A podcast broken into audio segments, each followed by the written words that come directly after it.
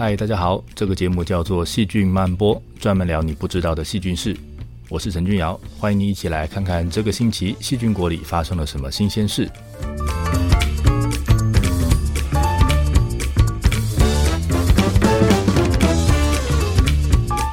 DNA 是生物的设计图，每一种生物都有自己身体的设计图，而且这个设计图都会锁在自己的细胞里面，别人看不到也用不到。可是呢，有些生物可以偷到别人家的设计，把别人家的设计拿来改一改，然后自己用。这到底是怎么做到的呢？今天我们就来看看细菌之间怎么样偷抄别人家的设计图。研究人员在我们的肠道里找到了侵犯制裁权的小偷，搞到最后，原来我们人类也有这样的犯罪记录。希望你会喜欢今天的节目。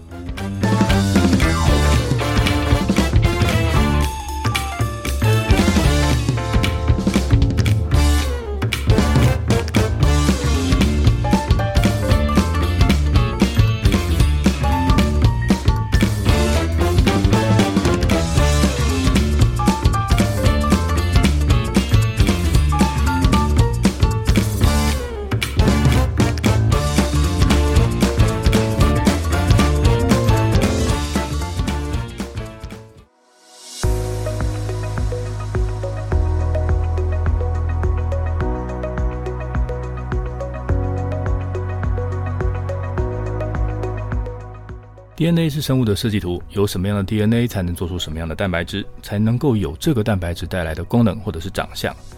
那我们人类从父母那边遗传得到了 DNA，那这个 DNA 呢，就是我们要活下去的时候用到的资料库。有这些资料库存在，那我们才有办法做出我们需要的这些蛋白。那这些资料呢，是存在我们的细胞里面，每个细胞里面都放了一套。我们其实没有办法很好心的说啊，我把这些资料给别人来用。或者是呢，诶，别人家的好用，所以我拿别人家的资料拿来用哦。因为这个这些资料呢，就是我们这个家族的财产，那专门用来照顾我们家的子孙。那细菌也是这样子的哦，他们也会把所有的本领都记录在他们的 DNA 里面。但但是呢，细菌跟人类有一个地方是很不一样的。这个细菌是单细胞生物，全身就只有那么一个细胞。那这个细胞会直接跟外界接触，那不像人类，像我们会有皮肤、有肌肉包在我们的器官的外面。所以在细菌来说呢，它外面的 DNA 有机会可以穿过它的细胞膜，然后跑到细胞里面来。那这个跑进来的基因呢，就有机会会镶进这个细菌的染色体里面，然后插在它们原本的基因里头，就就就卡在那里面了，就变成其中的一部分了。那如果这段插进来的基因呢，没有造成细胞里面的错乱，没有害死这只细菌的话，诶，它就会好好的留在这个细胞里面，一代一代的传下来。它会在下一次分裂的时候，跟着其他的 DNA 一起复制分裂，而且呢，会进到分裂之后产生的两个细胞里面。那如果这个偷来的基因很好用呢，那带有这个基因的细菌在这个族群里的数量就会增加。那最后这个细菌可能会全部都是带有这个基因的菌的后代了。所以如果到这个时候，这个原本是偷来的基因就会变成这种细菌它们家传的基因了。那这种事很常发生吗？它发生的几率其实很低很低。那但是呢，又因为这个细菌的数量真的是很多很多，而且演化的时间很长很长。所以，如果你去看这个细菌的演化史里面，这种从外界拿 DNA 进来，然后拿来自己用的这种历史事件，发生的次数就很多。那我们怎么知道呢？我们可以去检查细菌的基因体，我们去看它的所有基因。在检查基因的时候，就可能会发现说，诶，怎么这个基因跟那个谁谁谁他家的基因很像啊？然后就会发现说，哦，原来这是在很久很久以前，这只细菌的祖先从别人家偷来的这个基因，然后呢，把它变成自己家的传家之宝。诶，那可是别人家的基因，不是应该放在别人家的这个细胞里面吗？那我想拿，应该是拿不到的。路过的细菌怎么可能有机会拿到人家细胞里面的 DNA 呢？那其实这件事一点都不难，因为这个细菌很小很脆弱，所以在环境变动的时候，一不小心就会死掉。那这个死掉的细菌呢，那细胞就会破掉，破掉了以后，细胞里面东西就会流出来，那细胞里面记录这个家族秘密的 DNA 就会露出来。就掉在路边，随便你捡。那捡到它的细菌呢，也不是专门到处在捡人家家里的秘密的。它会捡这段 DNA 的目的，其实是要把这段 DNA 当做食物，要把它啃掉。因为 DNA 它也是有机物，细菌可以把它分解掉，当做能量的来源，也可以把它拆开变成原料来使用。只有在很刚好的机会下，刚好这段 DNA 里面的某一段序列跟这只细菌的某一段序列很像，所以呢，它们才会有机会粘在一起发生互换，才会有机会让这段 DNA 被放进这只细菌的染色体里面被保留下来。如果刚好这段 DNA 没有导致其他基因表现或者是调控上的问题，也没有造成细菌代谢上的问题，这个拿到新的基因的细菌就有可能会活下来。那活下来就可以让这段基因在细菌的族群里面长时间留下来了。所以你看到这个过程需要有很多很多的巧合才会发生。不过就像我前面提过的，因为细菌很多很多，时间很长很长，我们就很容易看到带着外来的基因的细菌了。我有一点要请你注意喽，这个偷基因不是拿走了这个基因让人家没得用，它只是复制一份人家的基因自己来用，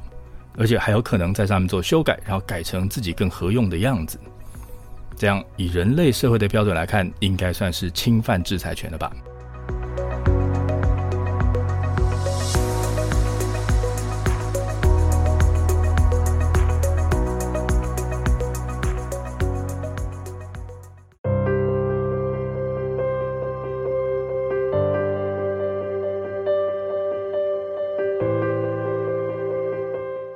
人的肠子是个不好待的地方，这倒不是说肠子里面有大便臭臭的什么的，会臭其实是因为有细菌的代谢产物，所以越臭代表的是细菌的代谢越旺盛，细菌待得越快乐。人类肠子本来就不是设计给细菌住的，而是让人吸收养分的，所以呢，人类会想办法把养分尽量吸收走，不要留给细菌用，所以细菌能拿到的东西其实就不多了。那再来，我们的肠子里面还有各种防御机制，我们想要控制细菌的数量，让它不要长太多。那在这种细菌很多、养分很少、竞争很强烈的状况下，这个细菌如果有什么能够比隔壁邻居还要强大的本领，它的数量就会变多。那好了，那它数量变多了，称霸了。诶，哪天它死了，它的尸体就会变成其他细菌学习的对象。诶，要跟细菌的尸体学什么东西呢？其实这不是指拜师学习，而是附近的细菌就会过来把这只细菌的 DNA 给拿走。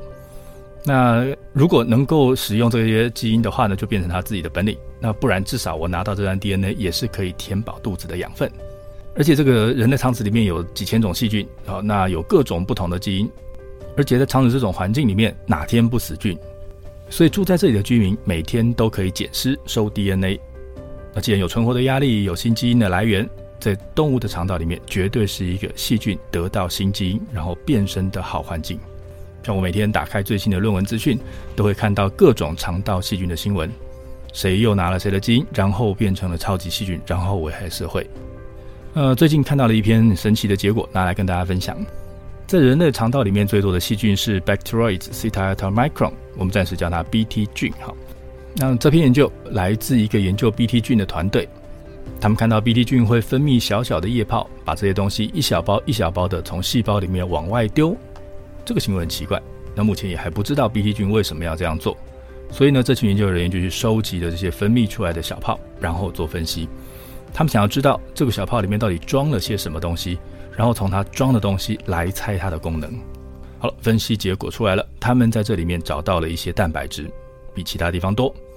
所以接下来当然就去分析一下这个蛋白质到底是谁。他们把这个蛋白质的基因放进资料库里面去做比对，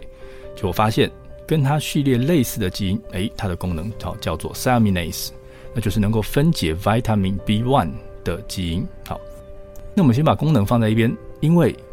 在比对的时候，他们发现了一件更奇怪的事情。一般我们拿细菌的基因去资料库里面比对的时候，会发现跟它相似的都是其他细菌的基因，而且这些基因的主人常常都会是这个细菌的亲戚。那细菌亲戚之间有相似的基因，有相似能力，这本来就很合理。这群研究人员在比对这个 s a m i n a s 的基因的时候，诶，也是一样找到了几十个类似的基因。那这些基因的主人到底是谁嘞？嗯，有不少都是肠道细菌，所以看起来这个基因在肠子里面可能还不错用，所以大家都还有这个基因。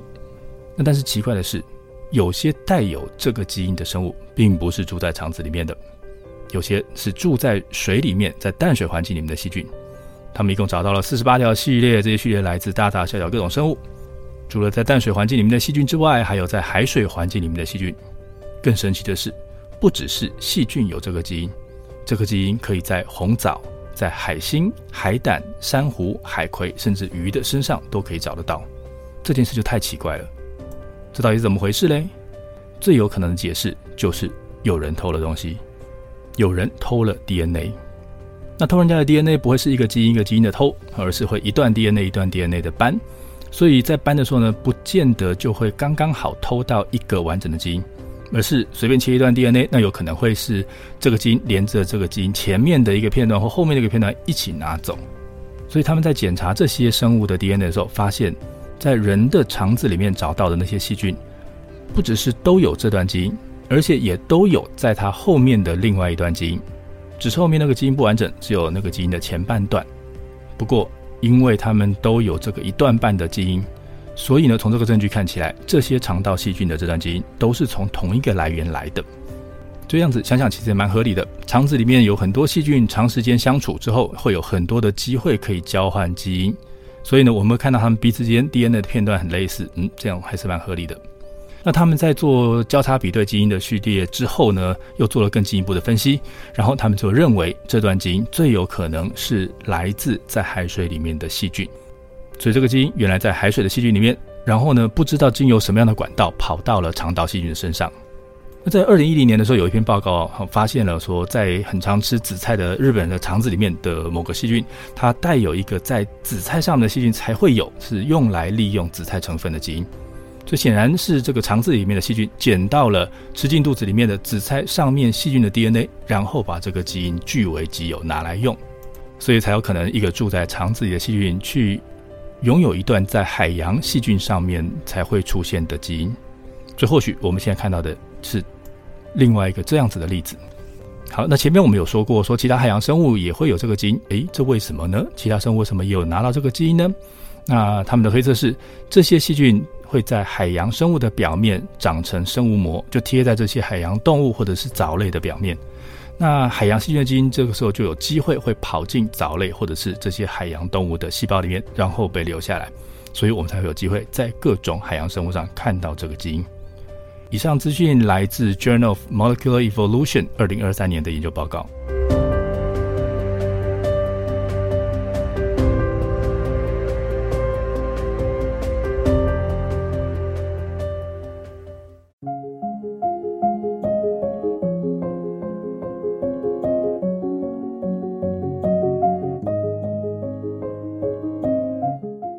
前面我们说过，细菌可以很容易的从外界拿到基因，然后留起来自己用。但是呢，在我们人类这种事根本不会发生。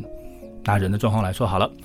因为我们只有皮肤跟黏膜会有机会跟外界接触，所以呢，如果有外来的 DNA 想要进到我们身体里面，它顶多呢只能够传到在黏膜或者是在皮肤的细胞里面，根本没有机会会碰到我们的精子、卵子，所以也没有任何一点点的机会可以入侵人类，被我们传到下一代。那虽然看起来人没有机会拿到这些外来的 DNA，但是在最近一篇新的研究论文里面，我们看到了一个很有趣的现象，而且它也引起了热烈的讨论。那谈的呢，就是在人身上看到的一件奇怪的事情。我们现在谈谈这个人跟脊椎动物的视觉。我们有眼睛，所以我们看得到光，但是呢，在细胞的层级是这个光照到了我们视网膜上能够感光的杆状细胞跟锥状细胞，所以我们才看得到光。那在分子层级的机制呢，是这些细胞在照光之后，有一个 opsin 蛋白质会送出了啊，我测到光了的这样的讯号。那不过这个蛋白质不能真正被光改变，所以到底是谁在测光呢？是它旁边的一个叫做 retinol 的分子，它在侦测光。那这个分子呢，在有光的时候，它会吸收光的能量，然后改变这个分子的形状。然后呢，这个改变了形状，这个 retinol 分子呢，才会去影响到 opsin 蛋白质，让它送出一个讯号。所以了，整个整个流程是这样子的哦，有光，所以造成了 retinol 分子的形状改变。这个 retinol 形分子形状改变会影响到 opsin，让 opsin 传出讯号。那它传出这个讯号，就可以让感光细胞发出电讯给大脑说啊，我这里有光。但是在没有光的时候，这个已经照光改变形状的 retinol，它不会像弹簧一样变回原来的样子。这个时候必须要靠一个特殊的蛋白质，叫做 retinol binding protein，我们后面叫它 RBP。好，这个 RBP 呢会把 retinol 送到隔壁的色素层细胞里面去，让它恢复原状，然后再把它送回来。所以如果没有这个 RBP 蛋白质的传送，那我们的视觉就没有办法持续下去。所以这个 RBP 对脊椎动物的视觉来说是一个绝对必要的零件。这研究人员在做序列比对的时候，就发现了，诶，有一个细菌的 peptidase 的基因，居然跟人类的 RBP 蛋白的基因有点像。可是这个很奇怪了，这细菌没有视觉，它也不会感光，所以呢，当然这个细菌不会拿这个基因来看东西或者来感光，所以这个跟视觉完全没有关系的基因，那到底怎么会变到人的身上去负责人类跟其他脊椎动物的视觉呢？这件事真的很奇怪。于是他们着手去检查其他的生物体内有没有这样子的一段基因，结果在整个漫长的演化史里面，这个细菌的基因竟然很少在其他生物出现。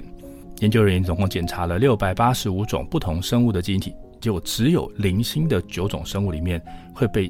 找到这个基因。这个结果显示，这个基因没有在动物世界里面被代代相传，它是一直到了脊椎动物的时候，突然间这个基因变成大家都有。而且还负责了一个完全不相干，但是有非常重要的视觉功能。所以，到底这件事是怎么发生的呢？这不免让人怀疑是脊椎动物的祖先当了小偷，去偷来了这个基因，然后改变了这个序列，然后让这个基因转成负责视觉的功能。那不过，这个基因在细菌呢是负责用来切断蛋白质的。那到了脊椎动物之后，变成一个要整合进眼睛里面去传送 retinal 分子的这个这样子的功能，这个从菜刀变成传送器的改变还真大。所以如果你去比对序列的话，你就会看到这个改变是怎么造成的。原本在细菌基因里面负责切的那一个部分，诶，不见了。那剩下来那个部分呢，被整段复制了一次，然后又加了一些要放在真核细胞里面需要用的片段，以及要整合进眼睛里面需要用的片段。所以才变成现在这个样子，才能够执行现在的功能。演化可以拿旧的东西来改造，让它变成有新的功能。我们在这个例子里面看到的改造，还真的是有够大的呢。以上的资讯来自 PNS 二零二三年的研究报告。